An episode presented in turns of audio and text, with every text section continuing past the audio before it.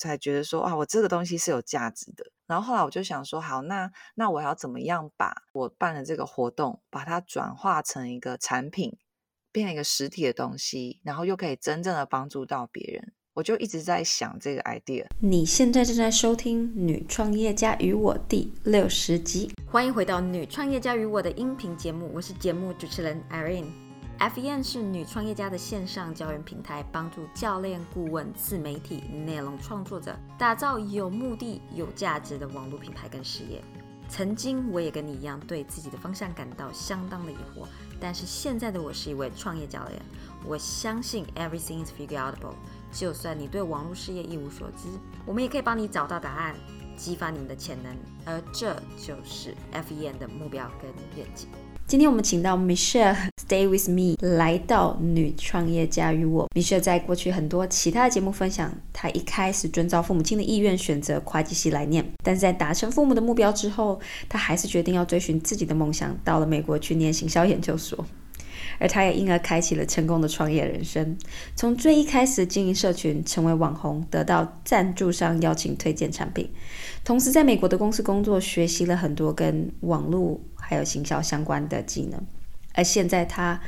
是一位内容创作者，也是一位成功的推出自己产品跟课程的女创业家。但我们今天重点不只是她的故事，而是她过去没有在其他节目分享过的。当她事业扩大后，她怎么领导团队？我还邀请她玩残酷二选一：如果有一个像好友般的团队，但是常常会出小错误，VS 非常认真但是却不苟言笑的团队，他会选择哪一个？你呢？你又会选择哪一个呢？好啦，我知道你迫不及待想要进入今天的主题，让我们欢迎 Michelle。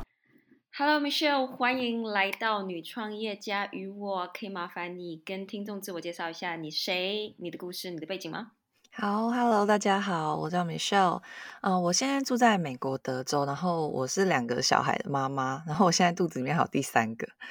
那我是九年前来到美国念书，然后在那段时间就接触到了健身，然后之后就觉得哎，发生产生很大的兴趣，然后我后来就考还考了健身教练跟运动营养教练的执照认证。那因为那时候健身风气在台湾很不盛行嘛，所以我就非常的热情，在自己的社群媒体上面分享非常多相关的。知识，然后还有资讯，然后一直到现在，所以其实我一开始应该比较算是健身网红吧。然后后来毕业工作了一年，我就意外怀孕，然后因为经济的考量，我就跟老公决定，就是我离职在家带小孩。因为后来就是已经有很多厂商会跟我合作，所以我就想说，那我就在家就是接案子，然后照顾小孩这样子。嗯，但是我现在就是比较专注于分享生活，不是只专注于分享健身。因为我发现我的生活并不是只围绕着健身而已，可能跟其他健身网红比较不一样。那呃，这段期间呢，我就出了三本食谱啊，还有一本怀孕运动书，然后还有开发了三套居家的运动计划，也做了一些周边产品。所以我现在的身份应该算是作家嘛，然后小创业家，然后还有。KOL 跟家庭主妇，呃，我觉得就是一位拥有 lifestyle style online business 啦。因为因为之前就是很多人问我，就是请我自我介绍，然后我真的是不知道我要怎么讲。嗯，我每个阶段的身份好像都有一点不太一样。就一开始我就很简单说，哎，我是健身网红啊什么的。然后可是现在我觉得我已经就已经真的不是了，因为毕竟我们这种嗯网红的分类好像都是厂商会去帮我们定位。我现在就是做自己想做的事而已啦。你当初是为什么会开始这个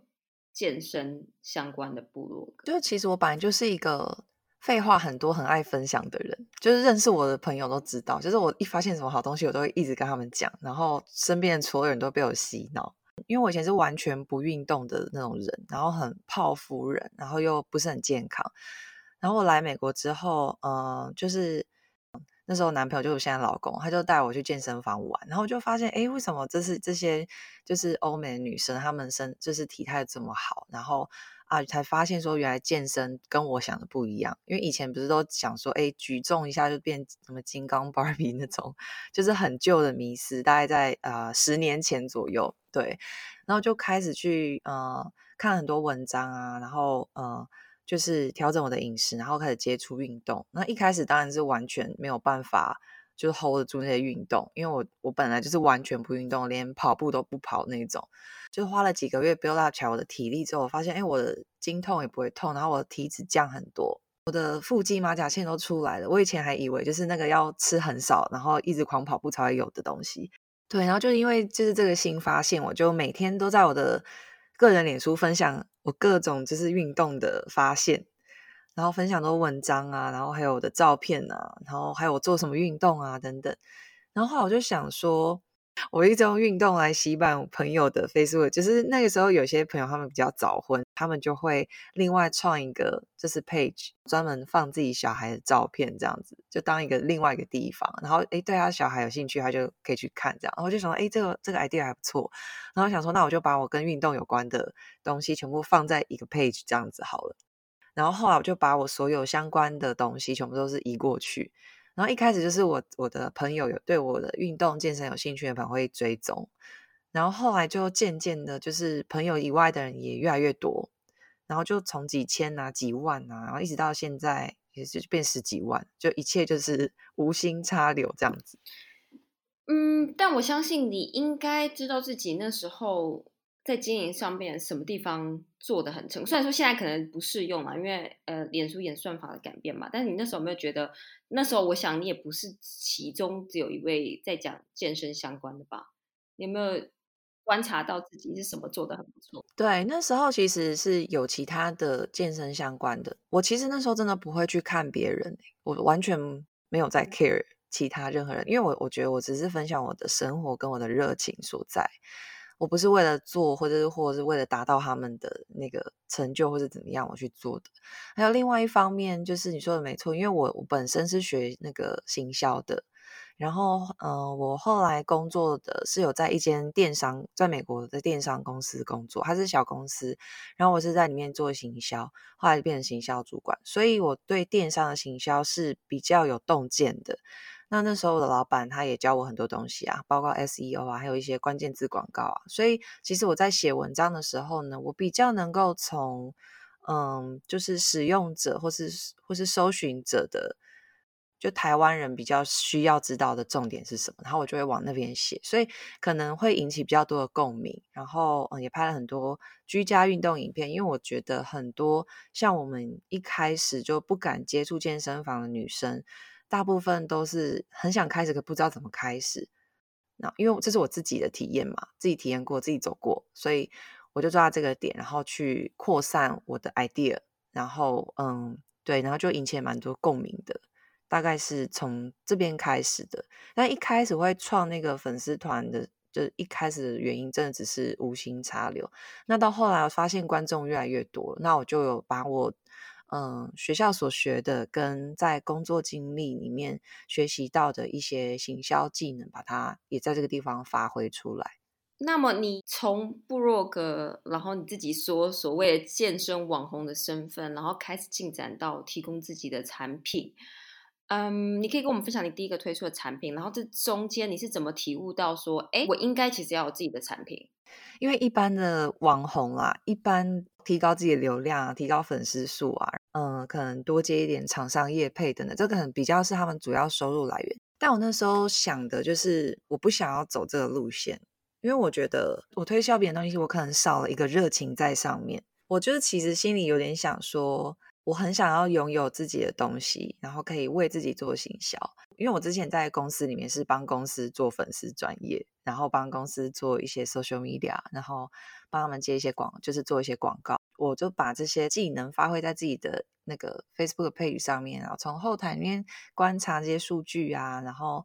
就是我就觉得很有趣，而且是为我自己做。所以我有一个小小的念头，就是说，哎，如果我也可以有自己的产品的话，那那多好。然后刚好那个时候呢，嗯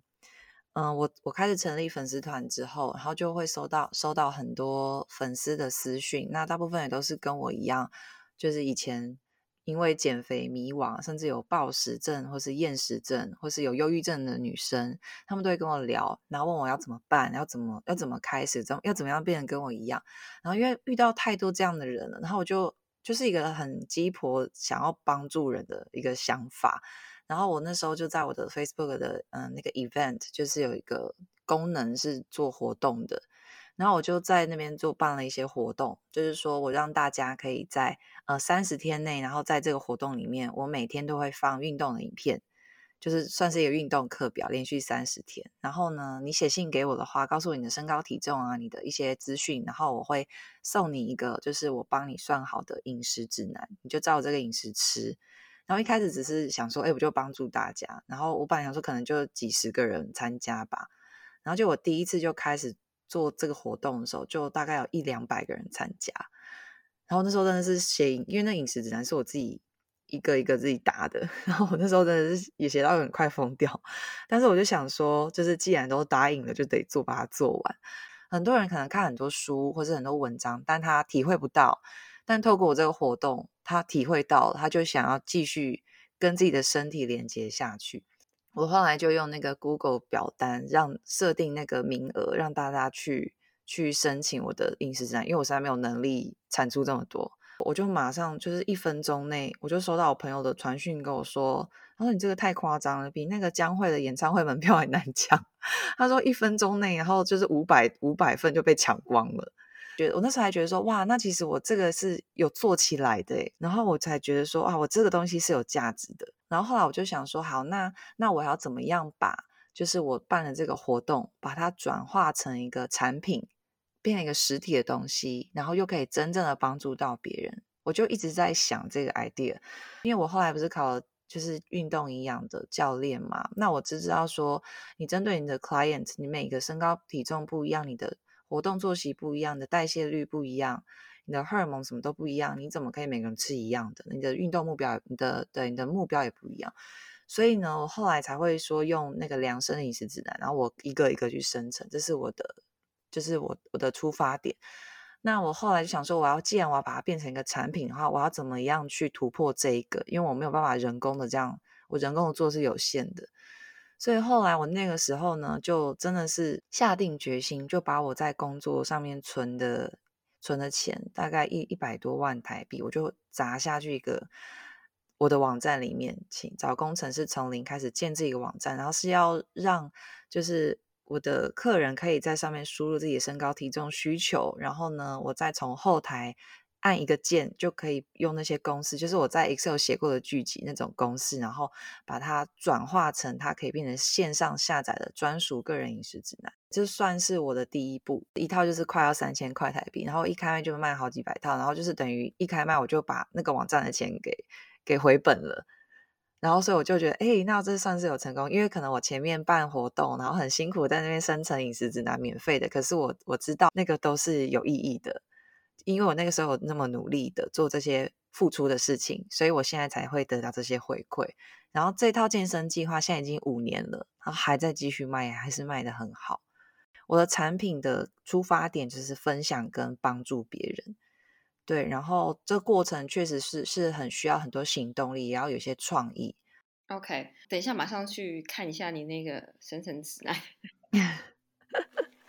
我没有特别的去去推这些东西，我大我因为我比较想要让大家是就是说，哎，你怎么变瘦了？就他的朋友发现怎么变瘦，然后然后就口碑式那一种，然后真的是体验过的人，他可能会比较知道。我觉得就是你有提到，就是你怎么去帮从你最一开始做这个免费活动，然后一直到呃后来开始做自己的产品，其实完完全全就是一个 online business 的那个。方式啊，就是先准备几个 free challenge，然后参加的人越来越多，然后他们觉得他们参加这个 challenge 就真的有帮助到他们，所以他们当然就会很乐意去购买你的的产品这样子。所以我觉得，哎，我觉得你可能在做 online business 这一块真的是很，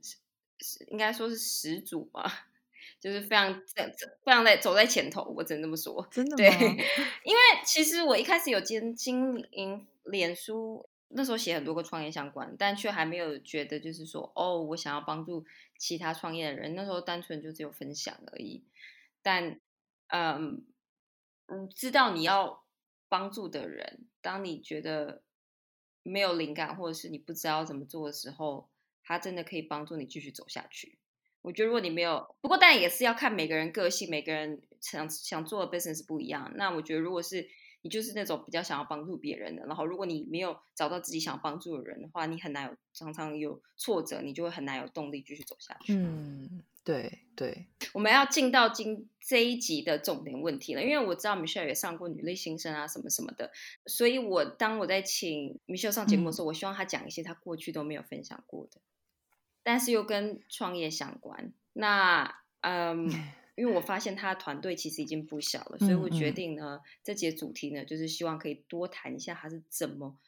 从一位健身网红成为到 a real business owner，怎么去领导他的团队，怎么去 recruit，然后嗯是怎么样去学习他的领导力的这一块。可是，在我们进这一题之前，我想要先来一个残酷二选一。好，如果有一个像好友般的团队，但是常常会出小错误。就不是什么大错误，可能就 typo 啊，或小错误，因为他们可能就呃比较没有那么 detail oriented。嗯 VS 非常认真严谨但不苟言笑的团队，请问你会选哪一个？我会选前者，哎，就是我会选出小错误，但是又很像好朋友的团队。我人在美国嘛，然后嗯，我的团队都在台湾，所以我是 remote，我是远端的去领导，然后加上又有时差问题，所以其实管理上来说，其实并不容易。所以对我来说，我觉得气氛呐，团队成员彼此之间的连接是相对比较重要的。因为我不，我我没有办法在他旁边，然后看着他上班打卡、下班打卡，然后我交代每件事情，他都要帮我办好。因为我完全是 remote，是一种很 free 的。那 尤其是说我的工作性质又是属于创作型的，不是公务型的，所以我觉得保持活泼热情的气氛是非常重要的。那像像我说，我不需要公事公办的员工，我需要的是愿意跟我一起成长的队友。而且其实我自己也很容易出错误，所以我并不会要求队友们都不能出错误。毕竟我自己做不到的话，我也不好要求别人。嗯，但是我觉得责任感是非常重要，是我非常重视的。那重点不是说他会不会出错，而重点是他出错之后的态度是怎么样。那同样的错误，他会不会一犯再犯？这比较会是我考量的部分。那我们目前呢，有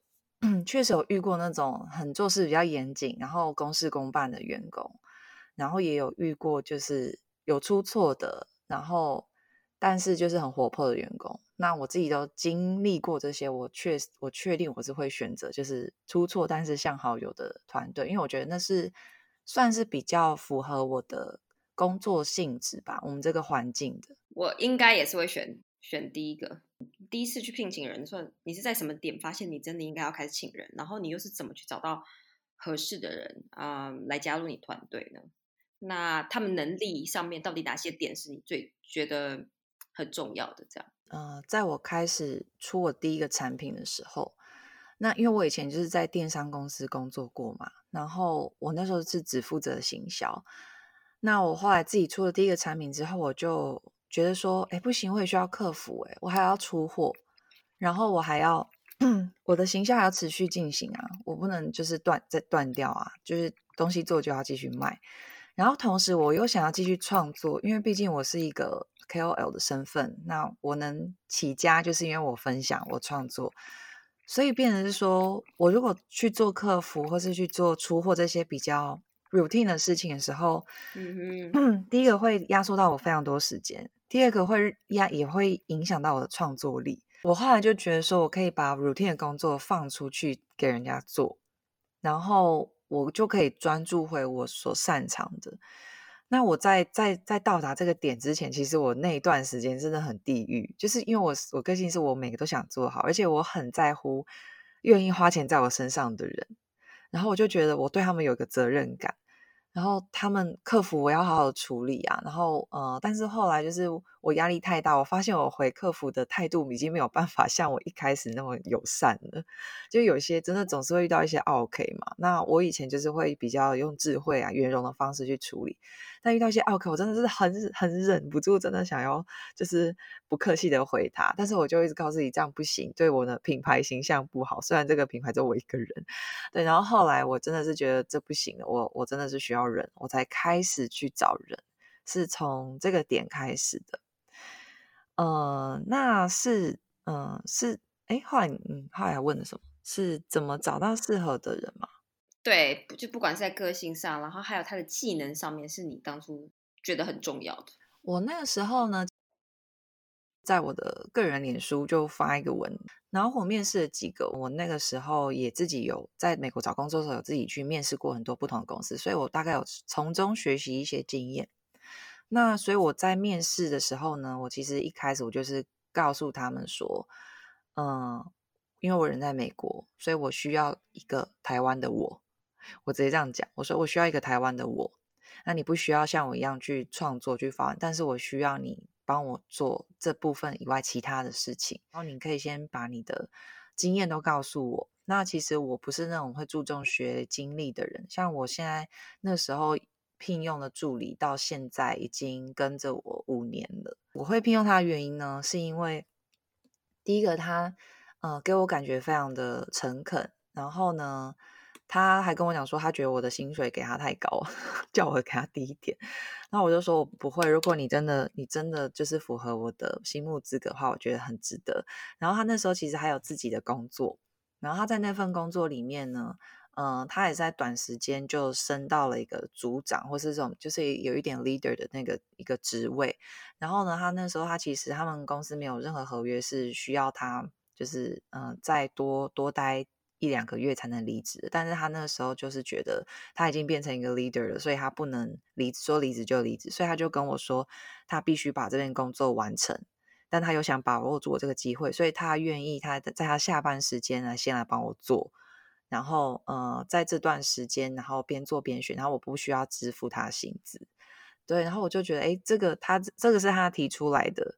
的。呃，他提出来的方式，然后觉得，我觉得很诚恳。我要求他每天，嗯，每天交给我两份 PowerPoint。那工作前那份 PowerPoint，我要他告诉我说，他今天所要做的 To Do List 是什么，所有的，然后还要包含 Timeline，就是这些事情什么时候可以完成。然后下班前的 PowerPoint，就是那份 PowerPoint 要告诉我他今天有哪些事情没有完成。然后没有完成的原因是什么？下次什么时候会完成？也要更新那个 timeline，要去 update。我每天就是教他做这两份，他已经连续就做了连续三个多月，他每天就交给我，我就非常肯定他的工作能力跟工作效率。后来又我们就业务量变多，又在另外聘，因为这个角色不同，职位不同。所以后来也是面试了很多不同的人，也试过很多不同的人，我才渐渐发现到说，哎，找出货的就真的要找比较细心一点的。所以这部分我算是真的是面试了很多不少的人，然后我还有特地飞回台湾处理事情的时候，顺便去面试，去当面去接触他们。不管是透过面试还是透过闲聊啊来认识他们，我最在乎就是责任感。就虽然我是一个蛮亲切的人，但是我在。当一个主管或者一个老板的角色的时候呢，我是比较严肃的，我会丑话说在前头，我说，我就说出错呢，或是说呃发生什么意外事故或是什么问题的话，我都我都可以接受，但是我唯一不能接受的地雷就是你没有事先告诉我，那不管你事后你事后告诉我什么，我只会觉得你在找借口，我就是直接讲这句话。我说，因为我非常重视责任感。你有什么东西呢？你你答应我你要什么时候交出来？那你，但是你那个你那个时候没有交出来，事后你也你也不吭声。是由我问你的话，这件事情是我的大地雷，你一定要在你有什么困难可以告诉我。然后，但是你要提早告诉我，我才会看到你的责任感。对，然后另外一点就是说，因为我的我的工作的类型呢，我们的工作产业类型是比较嗯。比较多变的，然后也是比较需要创意的，所以我需要的人是一个可以跟我一起成长，然后一起摸索摸索的一个态度，是也算是一个也需要是一个问题解决者，然后愿意自己找答案的人。好，那么你嗯，平常跟员工是用什么沟通呢？是 email 呢，还是你用那个 chat 啊什么之类？像我，我是用 Slack 啦，然后个人觉得，但因为我在。科技公司工作嘛，过去，所以嗯，用 Slack 是很正常的一件事情。那你呢？我就只我们就是 Line 里面有个群组，然后什么东西都丢到 Line 里面，因为对我来说那是最方便。因为我的手机 App 已经太多，有什么剪片的、录音的什么一大堆，所以我就觉得越越越简单越好。对，然后但是我会尽量就是不在。台湾的上呃，就是下班时间、休假时间去打扰他们，这我都有都有先跟他们讲好。我也会尽量避免，就是不要在那个假日找他们。但我发现大家真的都一开始都会不习惯，就会觉得说，哦，假日我也还是要赶快回复啊，什么之类。我就说，哦，真的，我真的不用了，我没有这么 太太太悲惨了。对我假日打扰他们，我都在会下面 P.S 说礼拜一再回我没关系，我只是突然想到，我怕忘记。OK，好，那么呃，你的下一步计划是什么呢？嗯，其实我以前是一个很爱照计划走的人诶，就是呃，像我什么时候推要推新产品，什么时候要再再出一本食谱啊，什么时候就是每一步每一步都规划的很好。但是呢，后来就是我有小孩之后，其实。有小孩之后，真的很难让我去掌控我的生活。就他，比如他突然生病，或者他突然又就是呃成长到哪个阶段很需要人陪啊，或是又比较很难搞啊，我就会生活压力会很大。然后我发现这会很影响我的创作产能，然后也很影响我的心情。所以呢，我就是是我这一年做的改变啦。在今年之前，我其实是非常照计划走的，然后我真的是把自己逼得很紧。逼到就是有荷尔蒙失调，然后嗯压力过大，所以我决定我接下来就要跟着我的感觉走，因为常常我的 idea 都是它就是突然蹦出来，然后我就会马上行动去把它完成。其实我觉得我很喜欢这种投入心流的感觉，所以现在我就是把平常的业务都会规划好，我还是会做规划做计划，但是是比较比较 routine 的，然后比较 basic 的部分，然后呢会放心的交给我去团队，我的团队去做。那其他的部分我就会照着我自己的感觉走，因为我发现如果我没有被计划过度的框架住的话，然后是在很放松的状态的话，那这对我来说是最有创作力跟最有热情的状态。忽然觉得应该下次请你来分享，应该当妈妈创业家心得。对啊，像我加上我现在肚子里还有一个，有时候怀孕的时候非常的不舒服。如果我真的是硬逼自己说啊，我要起来开始工作，然后我要怎样，我要怎样。这当然因为我的工作性质是这种比较需要创意的啦。像我，我不可能每天发文都发一样的照片啊，也不可能每天都是呃都一样东西。那这粉丝不喜欢看，然后也不是我想要的，因为我想要就是呃。专注在我生活中的各种细节，然后去体验、去体会，然后分享出来，继续的帮助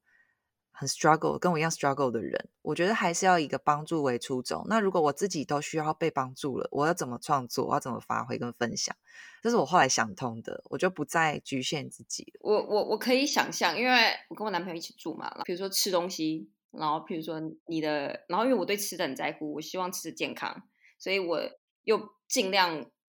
要要尽量自己做，因为要吃的健康，就自己做会比较容易。这样，比如说家事啊这些事情，然后我就发现，就是有时候就是当你工作很 stress out 的时候，然后你还要想什么要吃什么，好烦呐！真 的。然后还想说，哎，为什么家里这么乱啊？等一下是不是客人要来？然后就觉得啊，为什么？为什么？没错。对。然后我想说，如果同居就已经这样子了啊！如果有小孩话，哦，这真真混乱。对啊，所以我就觉得，其实那个身为创业家，你要有一个非常 supportive 的 partner，他不能就是什么都丢给你做。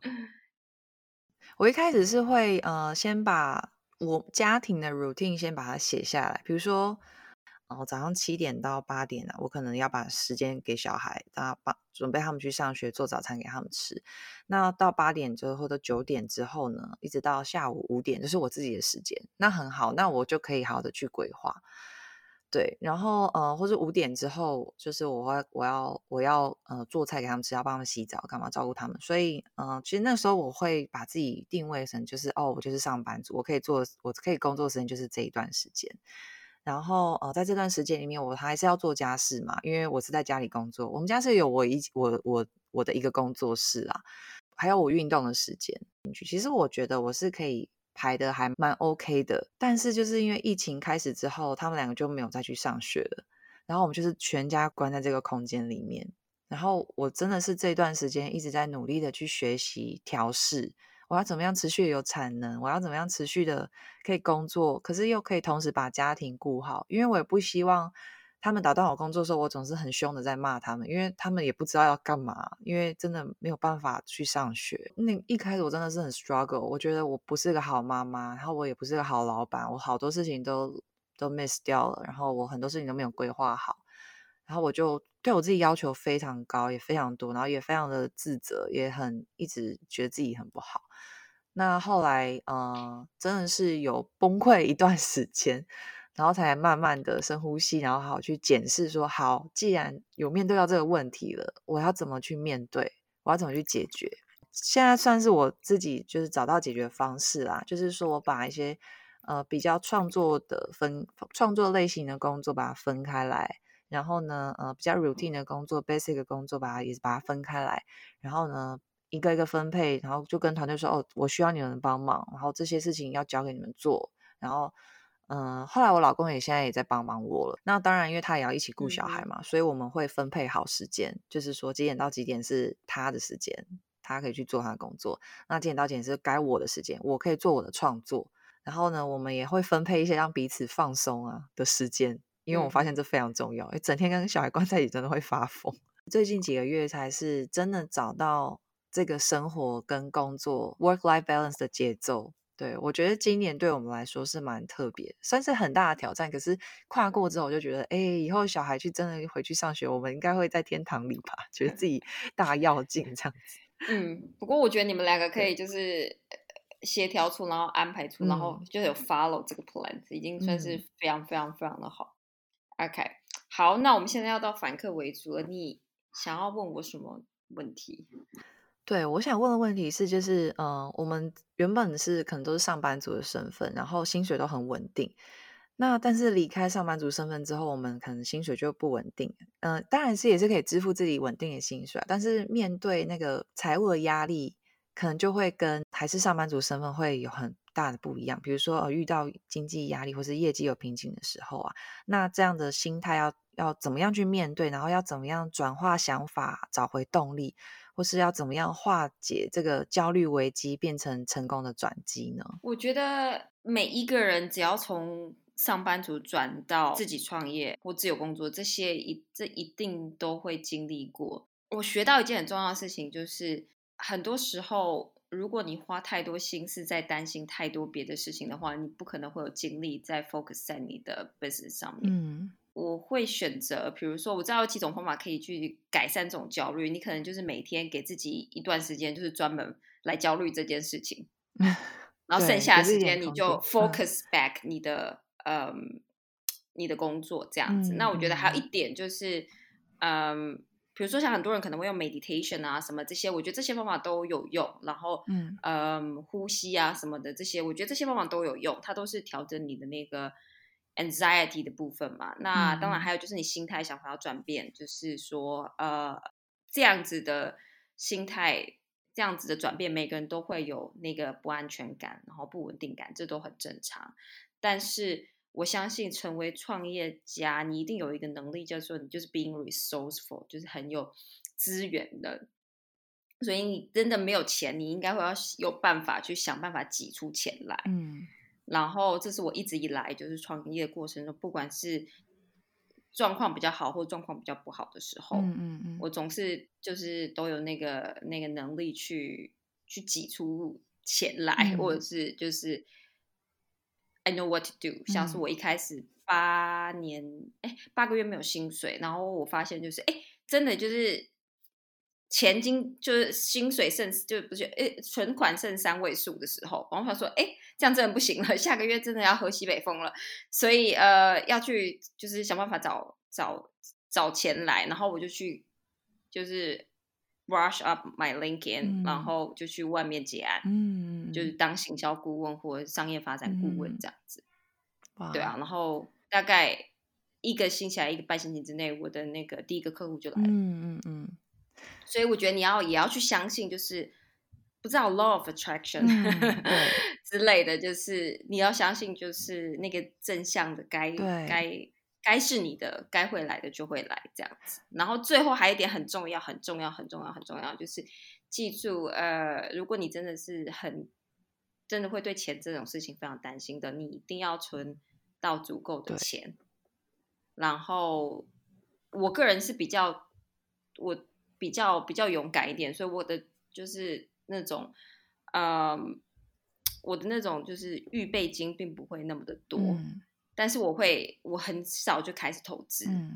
所以我很快就是会把我的资产做分散。所以就算我今天知道我哎，可能如果这个月没有收入的话，大不了我可以 cash out some investment。嗯嗯嗯，也要记住，就是要鸡蛋不要放在同一个篮子里面，然后记得去 diversing 的那个。Finance income stream 这样子，所以呢，我觉得这是几个心态上面的方法，还有就是调整上面心态调整啊，还有就是真正你可以去做来保护自己。最主要就是还是要很相信自己是有这个能力的，不然你不会变成一个创业家，对不对？对，你就相信相信你有就是找找到钱、找到方法的能力。但是如果你过度的焦虑的话，可能就会没有没有没有办法那么相信自己，那自然也不会有什么吸引力法则。所以是不是是不是说就是嗯，我觉得你那个方法很好，就是给自己一个焦虑的时空间跟时间。我觉得这很好，因为有些人他们会觉得说啊，我这样想太负面啊，什么什么，然后就完全不不让自己这么想。然后我觉得这样反而是一种压抑，也没有去去找到那个核心去疗愈或者舒缓自己的情绪。然后这样在做做很多事情的时候，反而就带着那个不相信，然后就继续吸引着他所不想发生的事情。这点真的是蛮重要的，相信很重要，相信自己很重要。OK，好，那明确大家要怎么在网络上面找到你呢？只要搜寻 “Stay Fit with Me” 都可以找到我。Me 是那个 M I，因为我叫 Michelle。然后我在那个 Facebook，然后还有嗯 Instagram，还有 YouTube 的上面都可以找到我，还有 Spotify 上面也可以找到我，因为我也有我有我的 Podcast 节目，虽然我录制的 速度很缓慢，因为我实在是太多事想做了。对，然后那个 Spotify 上面的那个我的节目叫做陪我散步 Walk with me，然后主要是分享一些我的生活啊、身心灵方面的。然后 Facebook 的粉丝团呢，就叫 Stay Fit with Me，然后呃，就分享我健身运动比较多。然后 YouTube 上面也是，也是叫 Stay Fit with Me。然后我的 Instagram 呢，是分享比较多我的生活，还有做菜啊等等的一些呃生活分享。然后可以搜寻呃 Me Michelle Lin M I M I C H 嗯 E L E L I N 就可以找到我了。OK，今天非常高兴能够请到 Michelle 来我们节目，我们谈了非常多，就是。团队啊，然后他过去为什么会从一开始分享，然后到开始有自己产品？那我觉得现在呃，台湾就是开始想要做这一块创业的人越来越多了，嗯，所以今天这集我觉得大家应该可以学到蛮多的东西了。好，那么我们现在就要跟听众说再见了，谢谢 Michelle，嗯，谢谢大家，谢谢，拜拜。好，现在我想要听听你的想法。今天这集呢，你学到什么？你可以把今天所学到的东西运用到你的人生跟事业吗？不再只是想法，而是真的去行动。我期待你跟我分享你的想法。当然，不要忘了到 iTunes 去帮我们打新评分，我是荧幕快照分享你的心得到我们 at female entrepreneur me 的现实动态。好啦，那我们下集再见，拜拜。